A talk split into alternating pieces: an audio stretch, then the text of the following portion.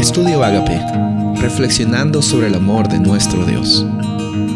El título de hoy es ¿Quién es perdonado? Isaías 59, 20 y 21. Y vendrá el Redentor a Sión, y a los que se volvieren de la iniquidad en Jacob, dice Jehová. Y este será mi pacto con ellos, dijo Jehová, el espíritu mío que está sobre ti, y mis palabras que puse en tu boca, no faltarán de tu boca, ni de la boca de tus hijos, ni de la boca de los hijos de tus hijos, dijo Jehová, desde ahora y para siempre. En esta ocasión vimos de que eh, Isaías 59 empieza mostrando la profundidad del asunto del pecado, cuán profundo es el pecado y cuánta división hace entre Dios y nosotros.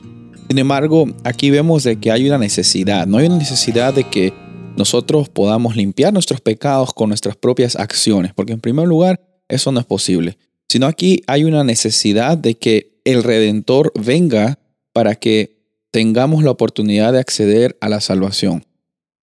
A veces pensamos de que tenemos que hacer que nuestro desempeño es una parte importante en nuestra salvación.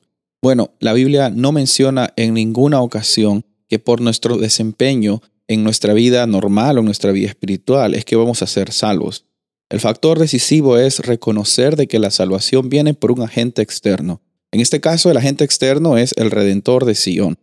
¿Alguna vez te has, pensado en, en los problemas que has tenido, en las caídas que has tenido, te has desanimado? Tranquilo, tú no estás solo, no estás sola.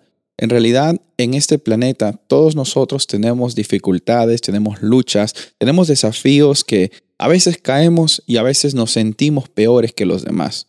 Y a veces Satanás usa esa, esa situación para compararnos con otros y pensar que otros están mejor que nosotros. Sabes, no hay ser humano en esta tierra que no tenga dificultades, pero también al mismo tiempo no hay ser humano en esta tierra que no tenga la oportunidad de acceder a la salvación en Cristo Jesús. Déjame decirte en esta ocasión de que nosotros tenemos la esperanza, no de que no nos vamos a equivocar en nuestra vida, no que hoy día va a ser un día donde nunca jamás te equivoques, sino nosotros ponemos nuestras esperanzas y vivimos con libertad hoy, porque somos hijos de Dios y porque el que venció en la cruz nos da la oportunidad de ser vencedores también. A veces nos posicionamos como personas que tenemos que rogar y pedir a Dios por su perdón, cuando el perdón ya está ofrecido. Pero eso no significa también de que nuestra vida eh, simplemente es una vida de, de cometer error y perdonar y pedir perdón. Nuestra vida llega a ser una oportunidad en la cual el Espíritu Santo vive en nuestro corazón. Y sabes cuando el Espíritu Santo vive en nuestro corazón, que no estás caminando según la carne, sino según el Espíritu. Y sabes, lo hermoso de esto es que ya no son un conjunto de reglas a seguir, sino es una experiencia a vivir. Reconoce lo que la Biblia dice de ti. acuérdate de que hay una oportunidad para que nosotros tengamos ese perdón de nuestros pecados. Vive con la certeza de que hoy Dios tiene un plan para tu vida. Soy el pastor Rubén Casabona y deseo que tengas un día bendecido.